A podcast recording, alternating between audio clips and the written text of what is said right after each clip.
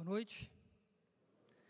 Quero saudar a todos vocês com a graça e a paz do Senhor Jesus. Amém? E quero convidar desde já para abrir a palavra de Deus, Evangelho de Marcos.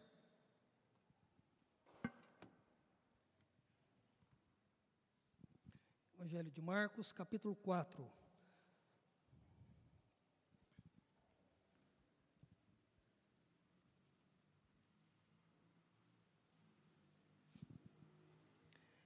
Evangelho de Marcos, capítulo 4, do verso 1 até o verso de número 20. Eu vou ler uh, esse parágrafo todo aqui, de 1 ao 20. Os irmãos apenas acompanhem de forma mais silenciosa e logo depois a gente vai pensar um pouco a respeito do que essa passagem tem para dizer, do que Deus tem para dizer ao seu coração, ao nosso coração, os desafios que nós temos aqui nessa noite da parte do Senhor.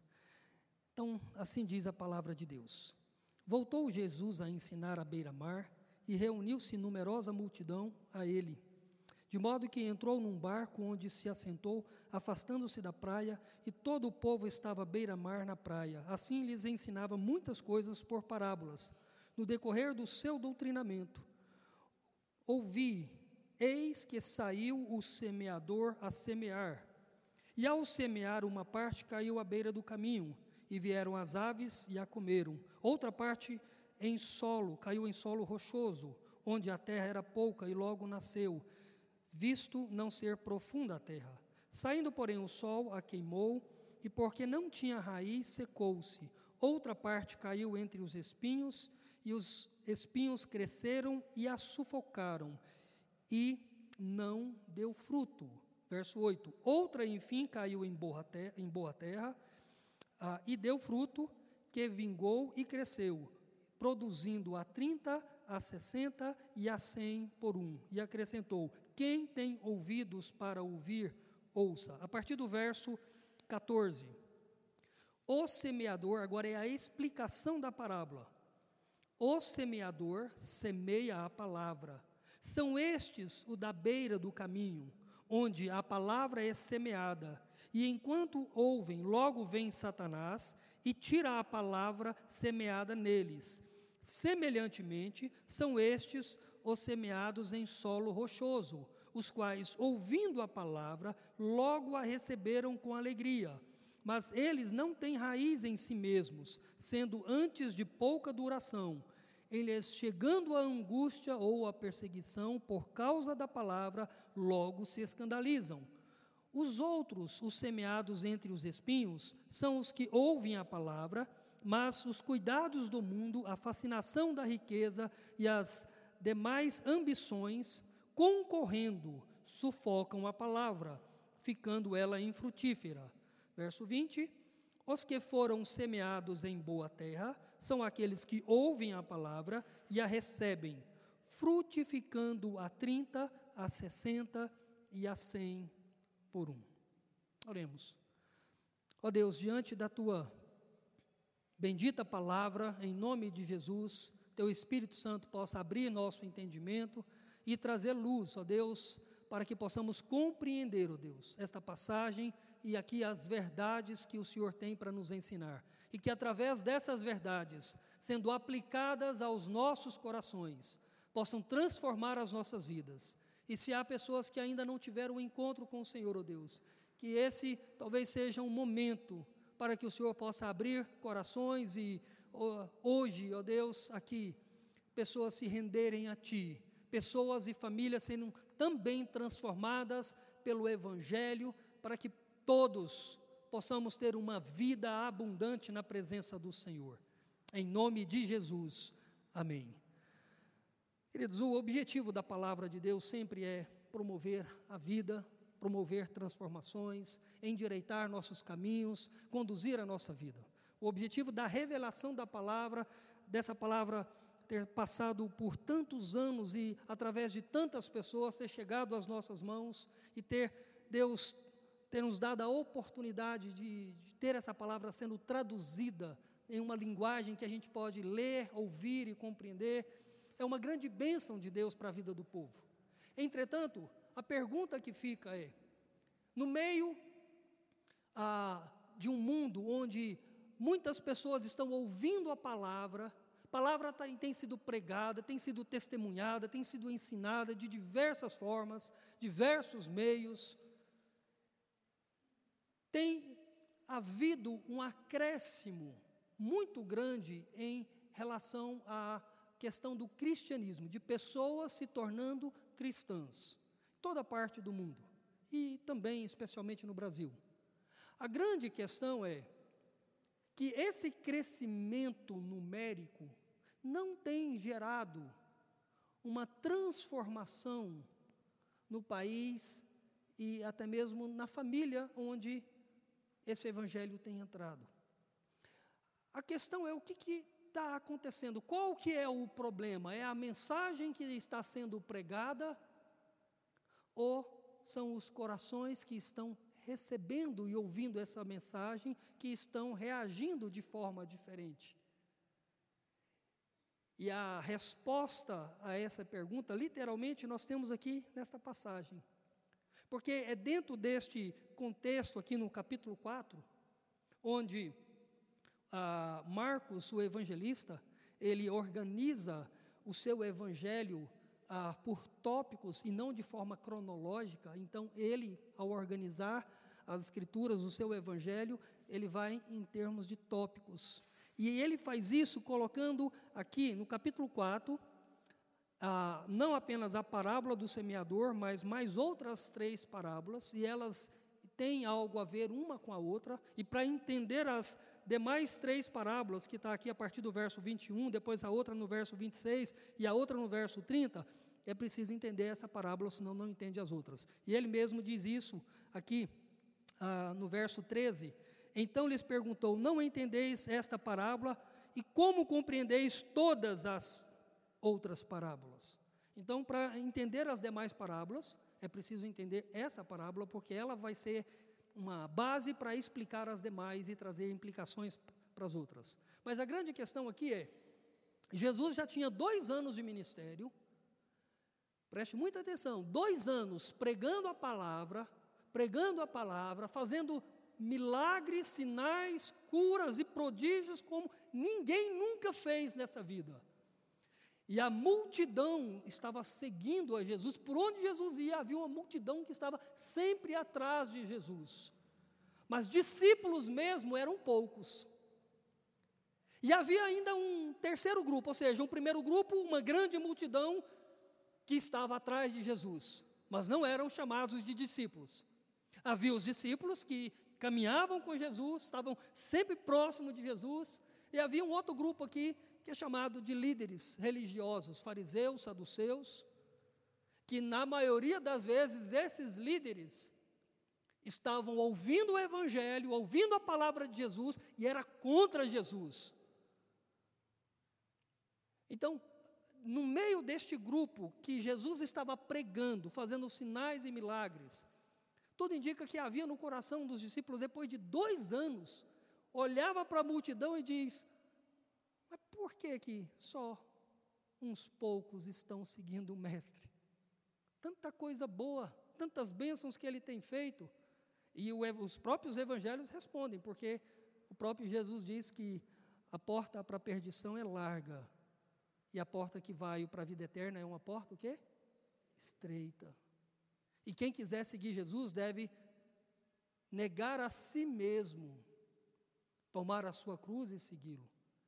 Então a multidão, no aspecto geral, estava querendo se beneficiar de inúmeras bênçãos que Cristo tinha para dar. Mas seguir Jesus era uma outra questão. Mas havia essa preocupação, provavelmente no coração dos discípulos, e em outras passagens, inclusive no Evangelho de Lucas, ele narra sobre isso. Uma pergunta que ele faz, mas por que que eh, poucas pessoas estão seguindo o Senhor? Então, no meio deste contexto, Jesus traz essa parábola aqui e Marcos registra ela. E é interessante que Marcos, ele, o foco dele não é registrar narrativas ou ensinamentos de Jesus, ele faz isso apenas duas vezes, aqui no Evangelho de Marcos, capítulo 4, e depois capítulo 13, descrevendo a volta de Cristo.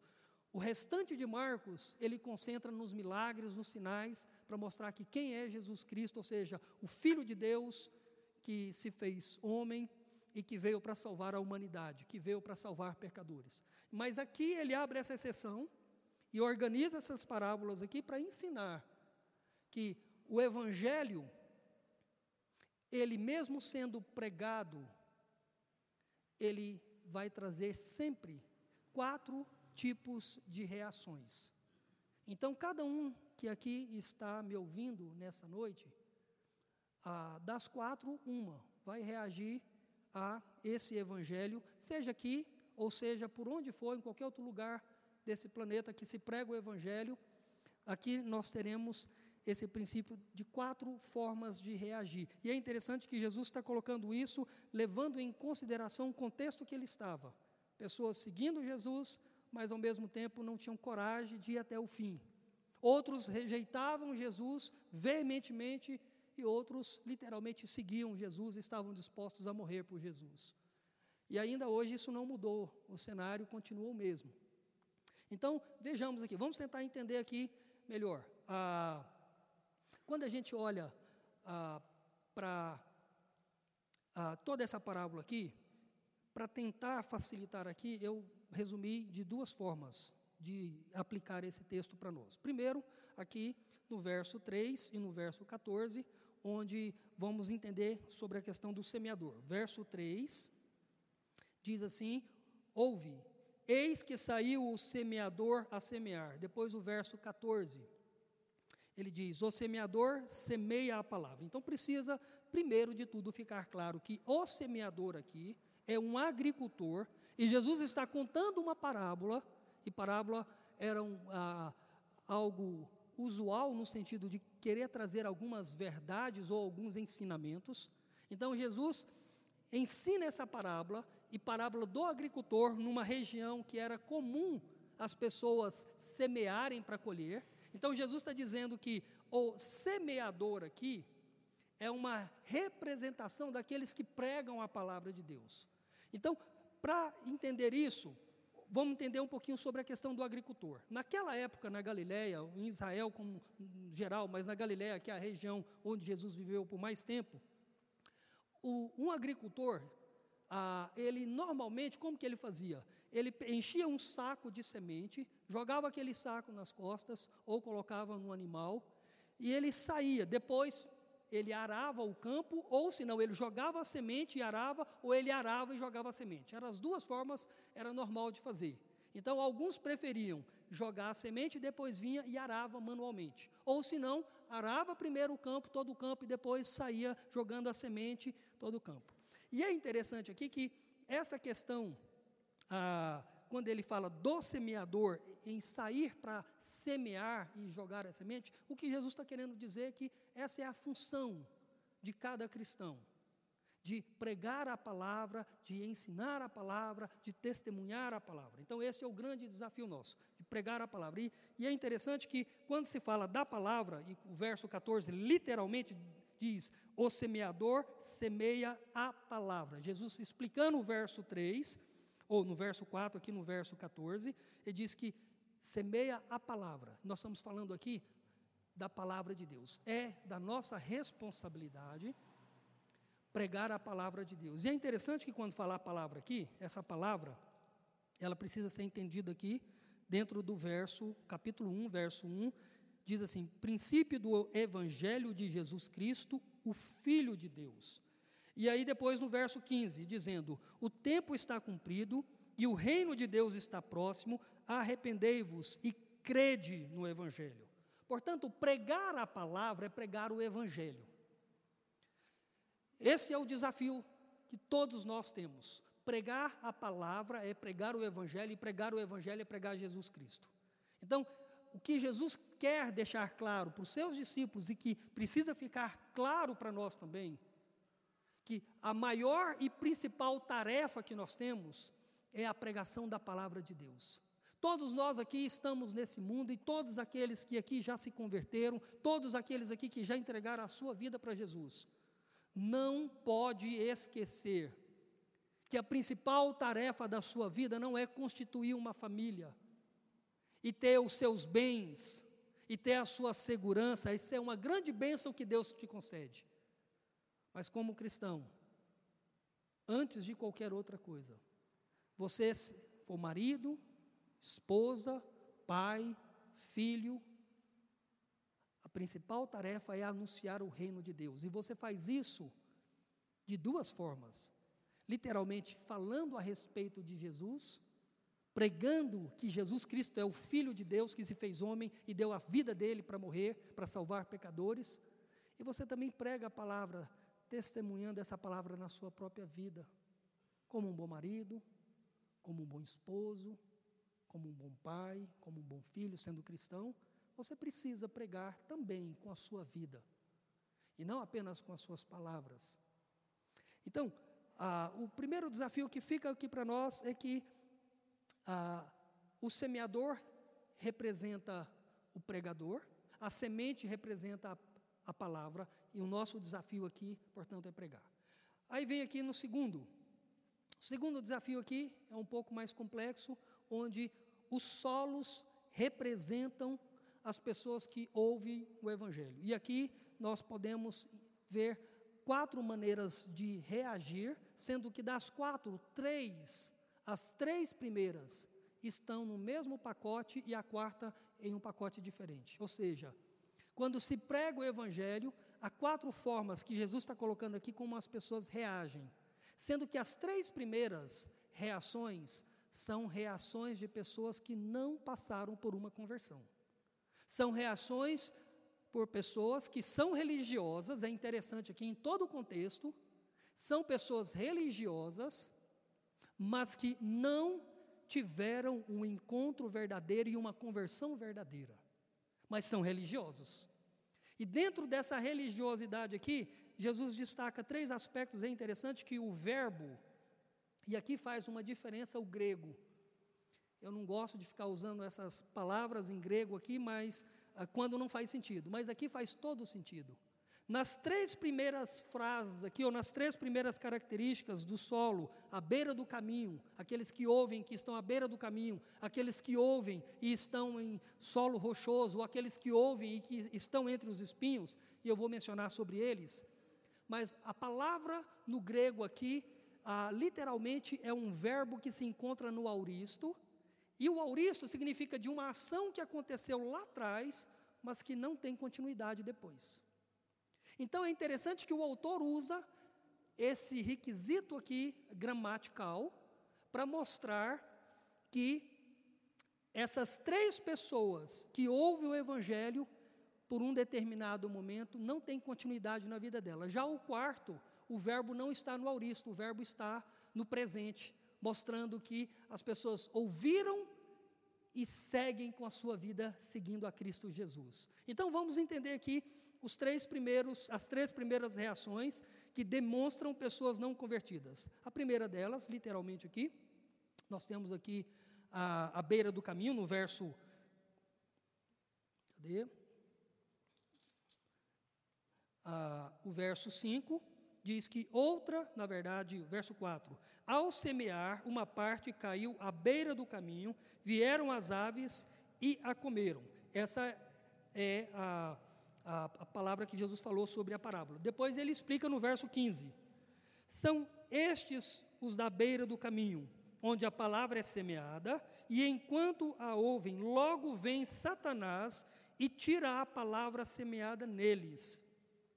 É interessante aqui que quando ele diz a parábola, ele diz a palavra, a, o semeador sai, ele joga a semente, não propositalmente na beira do caminho, porque naquela época não havia cercas igual hoje nós temos.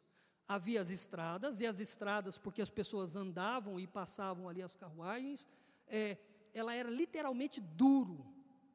E como o agricultor, ele queria aproveitar o máximo a terra, então ele jogava a semente, inclusive, pertinho ali da estrada. O que, que acontecia? Havia um vento, e levava a semente para a estrada. E aquela semente na estrada, ela não penetrava de forma alguma. E naquela época iam as aves e comia fácil a semente. E é interessante que na cultura judaica, às vezes, não todas as vezes, as aves representavam forças malignas. E é por isso que na explicação, lá na frente, quando Jesus vai explicar a parábola para os seus discípulos, ele diz: Vem Satanás e, e toma aquela palavra. E a ideia aqui então é que é, o, o, primeiro tipo de reação é, são pessoas que ouvem o Evangelho, recebem o Evangelho logo de cara, mas literalmente reage de forma é, negativa. O coração é muito duro. E aqui, literalmente, Jesus está dando uma alfinetada nos líderes religiosos. Porque os líderes religiosos daquela época, quando ouviam Jesus pregar o Evangelho, a primeira reação deles era ir contra Jesus, é querer matar Jesus, e por diversas vezes eles tentaram fazer isso. E no final eles conseguiram, pela permissão de Deus. Então, aqui são pessoas religiosas que se opõem a Jesus Cristo. Então, nós temos no nosso meio evangélico, não apenas naquela época, os fariseus, saduceus, a maioria deles eram esse tipo de pessoas que reagiam contra Jesus Cristo. Hoje nós temos várias religiões que também são contra Jesus. Pessoas religiosas, e no sentido ah, bem genérico aqui, eu quero mencionar alguns grupos e com todo respeito. Por exemplo, os espíritas. E eu falo isso porque eu fui espírita e conheço a doutrina espírita muito bem. Os espíritas não tem nenhum problema com o cristianismo, desde que você não afirme que Jesus Cristo é único Senhor e Salvador. Ah, quando você afirma para um espírita que somente Jesus Cristo, através da morte dele e do sacrifício dele, pode salvar, aí o espírita vai reagir contra você, vai dizer: aí não, desse jeito não, a gente é amigo, nós estamos juntos, mas é tudo o mesmo Deus, é, a gente vai tudo para o mesmo lugar, e não é isso que a Bíblia ensina. E eu falo isso porque meus pais são, e todas as vezes, quando entra neste assunto, e eles começam a falar das experiências deles e da crença deles, que eu vou falar da minha experiência e da minha crença, onde eu digo: olha, não é assim que eu acredito. Não é assim que a Bíblia diz. Ah, mas você é muito radical. Ah, mas você acha que é dono da verdade. E eu digo, eu não acho que eu sou dono de nada, eu só acho o que eu acredito nas Escrituras, e as Escrituras apontam que o Jesus das Escrituras é o único Senhor e Salvador. É diferente do Jesus que vocês ensinam.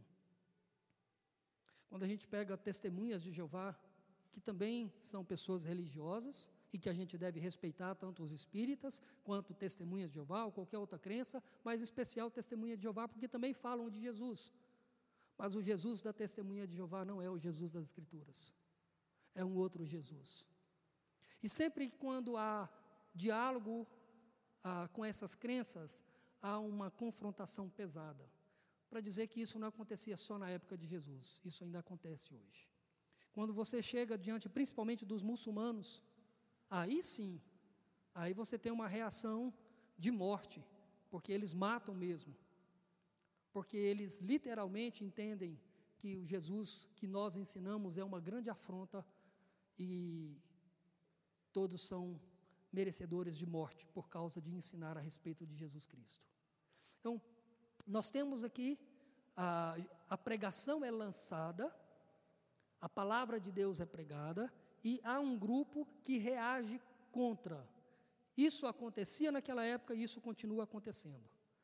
A segunda reação verso 5 e 6, fala: Outra caiu em solo rochoso, onde a terra era pouca, e logo nasceu, visto não ser profunda a terra. Saindo, porém, o sol queimou, porque não tinha raiz e secou-se. Então, aqui a parábola é dita, e depois nos versos 16 e 17, Jesus explica: Semelhantemente são esses os que estão semeados em solo rochoso, os quais, ouvindo a palavra, logo a recebem com alegria, mas eles não têm raiz em si mesmos, sendo antes de pouca duração, em lhes chegando a angústia ou a perseguição por causa da palavra, logo se escandalizam. Então, aqui a segunda reação negativa não é, é negativa num aspecto porque as pessoas logo abandonam, mas aqui as pessoas recebem a palavra e diz o texto recebe com alegria, só não tem profundidade. Porque naquela época também era muito comum o semeador jogar a semente, e como na Galiléia e na Palestina de forma geral, mas até mesmo na Galiléia, que tinha uma boa terra, também tinha terrenos é, pedregosos embaixo da terra. Dependendo da maneira como se arava a terra, ainda não era suficiente. Então, o semeador não tinha, às vezes, condição de perceber que havia muitas pedras logo abaixo da superfície. E aí, o que, que isso causava? Vinha a chuva, mas por causa das pedras que estavam um pouco abaixo da superfície, a chuva não descia, não penetrava, e isso atrapalhava o crescimento das plantas. E é justamente aqui que Jesus está dizendo que as pessoas ouvem o mesmo evangelho e agora não reagem contra. Não, elas recebem o evangelho, elas levantam a mão, elas proferem que Jesus Cristo é seu Senhor e Salvador. Elas aceitam Jesus como Senhor e Salvador de suas vidas, da boca para fora, porque não tem raiz. E Jesus ensina, diz que logo que vem as provações ou perseguições, logo que passa por algum tipo de aflição, a fé que a pessoa tinha em Jesus vai por água abaixo. Ela desiste logo. Eu acredito que você deve conhecer algumas pessoas que um dia falaram que eram crentes, que um dia disseram que acreditavam em Jesus, mas que passou por algumas lutas e dificuldades e agora não, agora não crê mais em Jesus Cristo. Na verdade, Jesus está revelando mais uma vez aqui uma, falta, uma falsa conversão. Pessoas que recebem o Evangelho, mas esse evangelho não entra no coração. Ele é superficial e qualquer provação, qualquer luta é suficiente.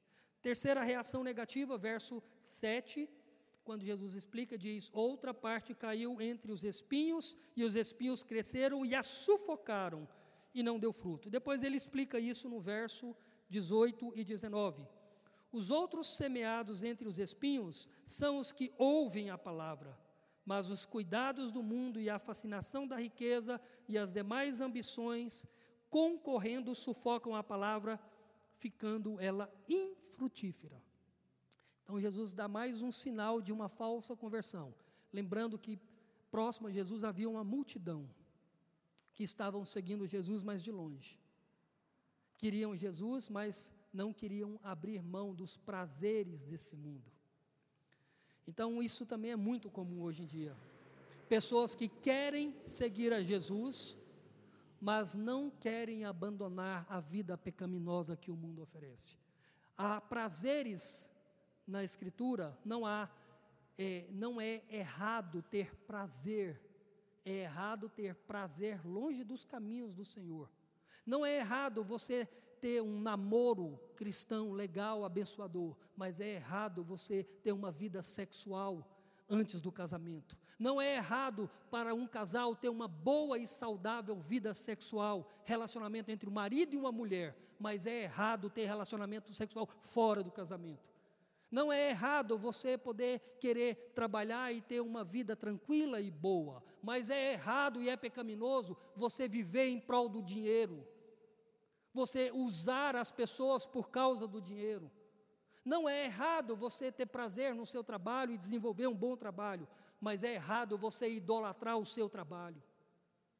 Então, há uma grande diferença entre ter prazer naquilo que Deus quer que a gente tenha prazer e ter prazer naquilo que o mundo ensina que nós podemos ter prazer.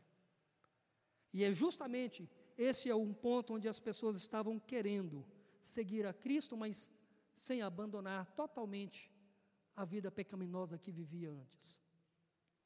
E Jesus, ele ensina que isso também é uma falsa conversão, que isso é temporário e que haverá um tempo em que a pessoa acaba também abandonando e deixando. Mas ele diz que não é em vão semear a palavra, porque se parasse o texto aqui, a gente poderia dizer, então não faz sentido ficar pregando o Evangelho, então não faz sentido ficar enviando missionários, sustentando missionários, porque a palavra. Não. É justamente aqui nesse último ponto, em uma reação positiva, que está a nossa esperança e a nossa confiança em Deus, de continuar pregando e semeando a palavra de Deus. Diz o verso, aqui o verso ah, 8 e depois o verso 20. No verso 8, Jesus diz: Outra, enfim, caiu em boa terra e deu fruto, que vingou e cresceu, produzindo a 30, a 60 e a 100 por um. E a explicação no verso 20. Os que foram semeados em boa terra são aqueles que ouvem a palavra e a recebem, frutificando a 30, a 60 e a 100 por um. Então aqui nós temos algo que naquele momento, através da explicação, encheu o coração dos discípulos de esperança. Opa, calma aí. Vale a pena pregar a palavra. Vale a pena ensinar a palavra.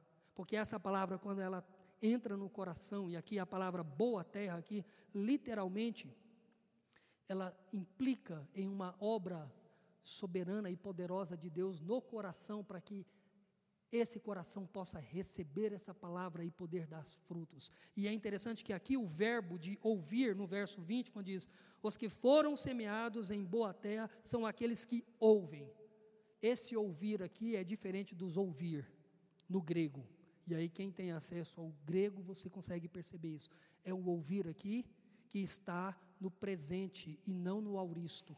Está falando de um ouvir que a pessoa ouviu e continua obedecendo. E a palavra ouvir, na maioria das vezes que aparece nos evangelhos ou no Antigo Testamento, é um ouvir que leva a uma obediência, é o ouvir que leva a uma vida de caminhada. Não é apenas um ouvir de escutar, como nos outros três, mas é um ouvir de se entregar, é um ouvir de compromisso, é um ouvir de sacrifício de seguir a Cristo, custe o que custar. Então, esse ouvir aqui é um ouvir que, pelo menos duas coisas a gente percebe aqui. Primeiro, é um ato soberano de Deus. É, é interessante que é soberano e é misterioso, porque se você olhar aqui a parábola ah, no capítulo 4, verso 26 e 27, joga um pouco de luz sobre isso. Ah, Marcos 4, 26 e 27, que é chamada parábola da semente, diz assim: ó, Disse ainda: O reino de Deus é assim como se um homem lançasse a semente à terra, depois dormisse e se levantasse de noite e de dia, a semente germinasse e crescesse, não sabendo ele como. Ele coloca aqui como um ato misterioso. O semeador jogou a semente em todo o campo, mas a mesma semente que foi rejeitada em vários outros terrenos, um tipo de terreno absorveu aquela semente e germinou e produziu vida. E é interessante isso, porque quando se trata de semente, a, o apóstolo Paulo, em 1 Coríntios 3, verso 6, ele usa essa expressão que joga luz nesse texto aqui. Ele diz: Eu plantei, Apolo regou, mas o crescimento veio de Deus. E depois no verso 7 ele diz: Nem é o que planta é alguma coisa, nem o que rega, mas Deus que dá o crescimento. O que Paulo está dizendo aqui, para que uma semente possa crescer e germinar, isso é uma obra de Deus no coração da pessoa. E a Bíblia diz isso em outras passagens, por exemplo, Atos 16, verso 14 diz que havia uma mulher chamada Lídia, da cidade de Tiatira. Ela estava ouvindo o que Paulo estava pregando e Deus abre o coração dela para que aquela mensagem entrasse no coração dela. Então, falar sobre esse boa terra ou essa boa terra literalmente significa aqui uma obra soberana de Deus e quando Deus intervém, quando Deus derrama graça nesse coração, esse coração dá fruto. E é isso que diz, ah, e é interessante que Marcos usa a expressão aqui, frutifica a 30, a 60 e a 100.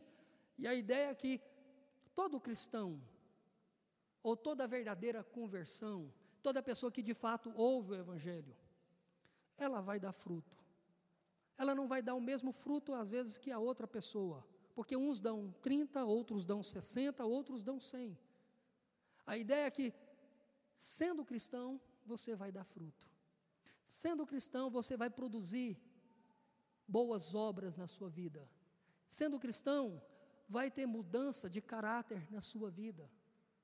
E é interessante que quando se fala de fruto, lá em Gálatas 5, o próprio apóstolo Paulo fala sobre o fruto do Espírito, que é o amor, a paz, a alegria, benignidade, mansidão, domínio próprio, são obras que o Espírito Santo produz no coração de quem converteu. E a Bíblia também fala de frutos no sentido de serviço, no sentido de poder trabalhar, de servir, de fazer as coisas boas também. Então, o que Jesus estava querendo dizer para aqueles discípulos e que nós precisamos aprender aqui também, é que nós não devemos nos preocupar quem é e como que as pessoas vão reagir. Porque as reações serão diversas. Nós devemos preocupar em pregar a palavra. Não é responsabilidade sua nem minha tentar converter ou convencer as pessoas a entregar a vida a Cristo por vontade e capacidade nossa. Isso é uma obra do Espírito Santo. Nós temos toda a tarefa aqui de tentar fazer o máximo para que as pessoas entreguem as suas vidas a Cristo, mas sem manipular o Evangelho. Porque hoje o que as pessoas fazem para as pessoas entregar as suas vidas a Cristo, elas colocam um carro de rua na porta e passa na rua dizendo: Olha, se você tem dor de cabeça, ou se você está com a dor de barriga, se você está com um problema financeiro, se você está com isso e com aquilo, se você está precisando de um marido, de uma noiva, né, se você está precisando, e aí uma lista interminável: quem que não está? Quem que não precisa? E aí diz: se você vier para a minha igreja, ali você vai ter a salvação. Isso não é o Evangelho. Está longe de ser o Evangelho. O Evangelho é uma bênção de Deus que cura vidas, que transforma vidas, sim, que abençoa pessoas enfermas, que dá, quem sabe, um marido, um namorado, sim. O Evangelho também é uma bênção, porque traz essas graças comuns para a nossa vida. Mas o Evangelho é muito mais do que isso. O Evangelho tem a ver com a pessoa ter plena consciência de que Jesus Cristo é o Filho de Deus e que só Ele e ninguém mais do que Ele, e ninguém há mais nem há menos do que Jesus Cristo pode dar a vida eterna, pode perdoar todos os seus pecados e tirar a condenação que para sobre a sua vida por causa dos seus pecados Condenação é essa que, se você não for perdoado, se nós não fôssemos perdoados, o que nos resta é o juízo eterno de Deus.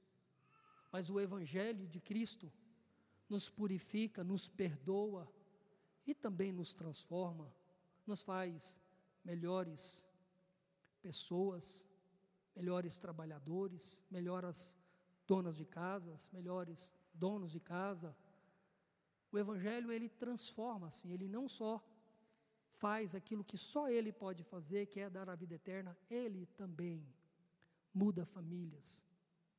Muda e transforma histórias e restaura a vida. Então é esse o evangelho que nós, todos nós, que já entregamos nossa vida para Jesus Cristo, temos o privilégio de pregar. E a pergunta que eu faço é: você como está a sua vida diante desse evangelho e diante do desafio que nos fica aqui de pregar?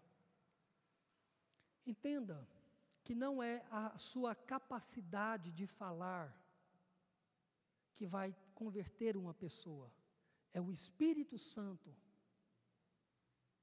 É o Espírito Santo que é poderoso para usar uma simples frase sua um simples testemunho seu daquilo que Deus fez na sua vida pode mudar a vida de pessoas. Eu me lembro de algumas histórias pensando sobre isso e para poder concluir. Eu fui, logo que eu entreguei a minha vida para Jesus Cristo, eu também queria que todas as pessoas se convertessem. Esse era o desejo do meu coração. Só que eu, no início da minha vida cristã, eu entendi isso de forma equivocada. Eu achava que eu é que devia converter as pessoas. Então eu falava com tanta veemência, com tanta ênfase, né? E, e se fosse possível, talvez se eu tivesse naquela época armado, ou talvez eu colocava uma arma na cabeça da pessoa e falava, ou você aceita Jesus ou eu te mato. É, faltou pouco para eu fazer isso. É, faltou muito pouco para eu fazer isso. Porque eu achava que eu, eu precisava pregar e que eu pregando as pessoas deveriam se converter. É claro, eu continuo crendo que eu preciso pregar. Mas eu também continuo crendo que isso é uma obra do Espírito Santo na vida da pessoa. Então, eu tentei fazer isso várias vezes e eu fiquei frustrado. Porque, na maioria das vezes que eu fiz, ninguém se converteu. Pregava, pregava, pregava, mas nenhum amigo, nenhum conhecido. Meu Deus do céu, o que, que eu estou fazendo de errado? Nada, estava pregando certinho, mas essa não é uma obra minha. Mas eu achava que era. Aí, num outro momento, quando eu já tinha desistido, mais ou menos, ah, vou ficar pregando mais não, já que nada acontece. Aí um dia um rapaz perguntou da minha vida, eu falei daquilo que Jesus tinha feito na minha vida, e não dei moral para isso. Depois a pessoa veio me dizer que ela tinha se convertido. Eu falei, o quê? Sim, conversando, era um vizinho meu, tinha dado o testemunho, mas sem aquela ansiedade no coração de converter ele. Aí eu disse para ele o que, que Jesus tinha feito, nós conversamos, ele foi para a casa dele e no outro dia, ele falou: Heber, minha vida está entregue a Jesus Cristo. Eu falei: o quê? Como? Que jeito? Falei: não, você não falou de Jesus? Eu falei: eu falei, mas você converteu? Converti. Então, assim, eu fiquei depois pensando assim: meu Deus do céu, que loucura na minha cabeça. Mas é isso. O que eu queria que a gente pudesse sair dessa noite aqui é que a gente pudesse ter toda a confiança na soberania e no poder de Deus que muda corações, que muda famílias. Confiança no sentido de entender, Senhor, eu sei que o Senhor pode converter quem quer que seja, mesmo aquelas pessoas mais difíceis, mais complicadas. E se você, por alguma razão, Talvez você tenha dificuldade de orar por algumas pessoas que você acha tão difícil, então peça alguém para orar por você. Eu já cheguei nesse ponto em algumas pessoas, que veio uma descrença no meu coração de determinadas pessoas, eu falei assim, eu não, eu não tenho mais paciência para orar. E aí, quando eu tenho a oportunidade, eu converso com uma pessoa, outra, ora por essa pessoa, porque e, e ora por mim para Deus tirar essa essa preguiça que gerou no meu coração de orar por determinadas pessoas, que, por alguma razão, me veio a consciência: ah, não, Deus não vai converter, não. Eu tenho certeza que você já pensou assim, de, de algumas pessoas. Assim: aquele ali ou aquela ali não tem jeito. Não é verdade. Lá em Ezequiel, capítulo 36, verso 27, Deus fala que ele tira o coração de pedra e põe um coração de carne. Então Deus é poderoso para quebrar um coração duro. E aqui a Bíblia diz que, inclusive Paulo, que era um fariseu, que era um opositor do Evangelho e que durante um tempo era aquele que se opunha ao Evangelho de Cristo e mandou matar muitos cristãos. A Bíblia diz que Deus converteu o coração dele, ele se tornou uma pessoa convertida. Então nós não podemos perder a esperança de quem quer que seja. É nossa tarefa confiar no poder de Deus e é nossa tarefa pregar. Às vezes isso é um grande paradoxo, no sentido, o que é paradoxo? Uma coisa é você dizer que você confia que Deus é soberano, uma outra coisa é você evangelizar dia após dia. Normalmente a gente acaba anulando uma das duas verdades. Normalmente aqueles que creem demais na soberania de Deus negligenciam a evangelização. E normalmente aqueles que pregam demais o Evangelho acabam não confiando na soberania de Deus. Nós não podemos cometer nenhum dos dois erros.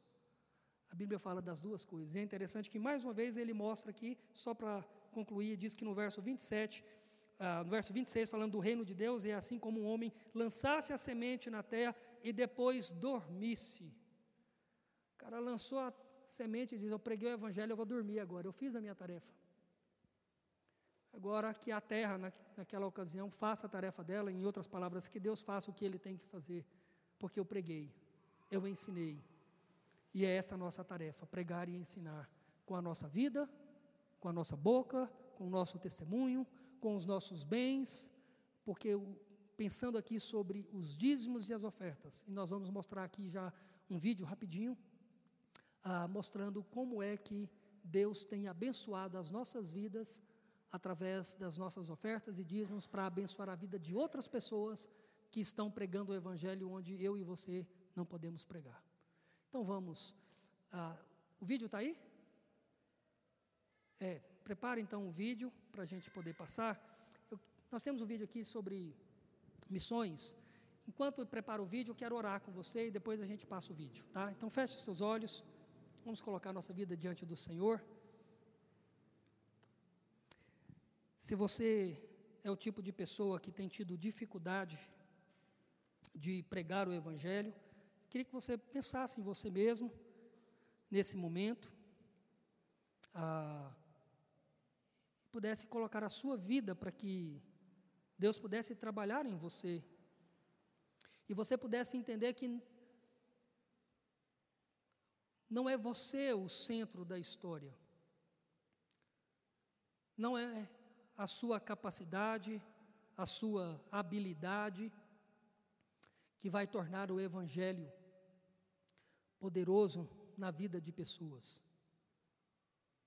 Poderoso é o Espírito Santo que vai e que pode usar a sua simples vida, o seu simples testemunho, para poder converter pessoas de corações duros, então a questão não é você, a questão é o poder de Deus em usar a sua vida. E Deus pode usar a vida de qualquer pessoa, inclusive a sua vida. E Deus quer usar a sua vida, a minha vida, para que possamos pregar o Evangelho, primeiramente, às pessoas que estão próximas a nós. Pense aí quantas, quantos familiares, quantos amigos, conhecidos.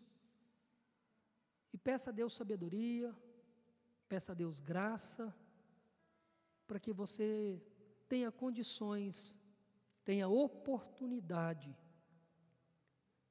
de falar da sua vida em Jesus, de falar daquilo que Jesus fez, convertendo o seu coração e trazendo uma nova vida para você. E se há alguém aqui também nessa noite que ainda não entregou a sua vida para Jesus, o desejo do nosso coração, desta igreja, da minha vida como pastor e ministro da palavra, é que o seu coração nessa noite possa ser o coração da boa terra, que possa ouvir e ter ouvido não apenas as minhas palavras, mas o próprio Espírito Santo, dizendo que você é um pecador que Deus ama e que Cristo morreu pela sua vida, e assim pela fé você possa entregar a sua vida a Jesus e poder desfrutar de todas as bênçãos e poder ser bênção na vida de outras pessoas também. Então, ó Deus, toma aqui nossas vidas. Como igreja, eu quero abençoar a vida de cada um dos meus irmãos e irmãs, amigos, visitantes, que o poder do Senhor possa conduzir a vida de cada um, ó Deus. E que cada um daqueles que aqui se encontram como crentes, como aqueles que nasceram de novo, possam estar produzindo frutos e mais frutos para a glória do teu nome. E que através dos frutos, seja do nosso caráter transformado, seja dos nossos dons e talentos a serviço do Senhor, o Senhor possa usar tudo isso para que seja testemunhas vivas de Jesus Cristo, para que Jesus seja glorificado para que Jesus seja anunciado. Em nome de Jesus, abençoe também aqueles que ainda não tiveram uma experiência real e verdadeira, para que possam ter. E se há pessoas que nessa noite entenderam o Evangelho, ó Deus, que bênção. que a reação possa continuar viva e possa produzir frutos, ó Deus, daqui para frente, na vida, na família, no trabalho, na igreja. Então, assim, eu quero abençoar a vida de cada um que se encontra aqui nessa noite. E quero abençoar, ó Deus, com a bênção eterna de Deus o Pai, o Todo-Poderoso, com a bênção do Filho, que a graça e a sua misericórdia seja sobre cada um, e com a bênção do Espírito Santo, consolando, santificando e orientando a vida de todos. Assim, que a bênção do Pai, do Filho e do Espírito seja sobre nós hoje e para todo sempre. Amém.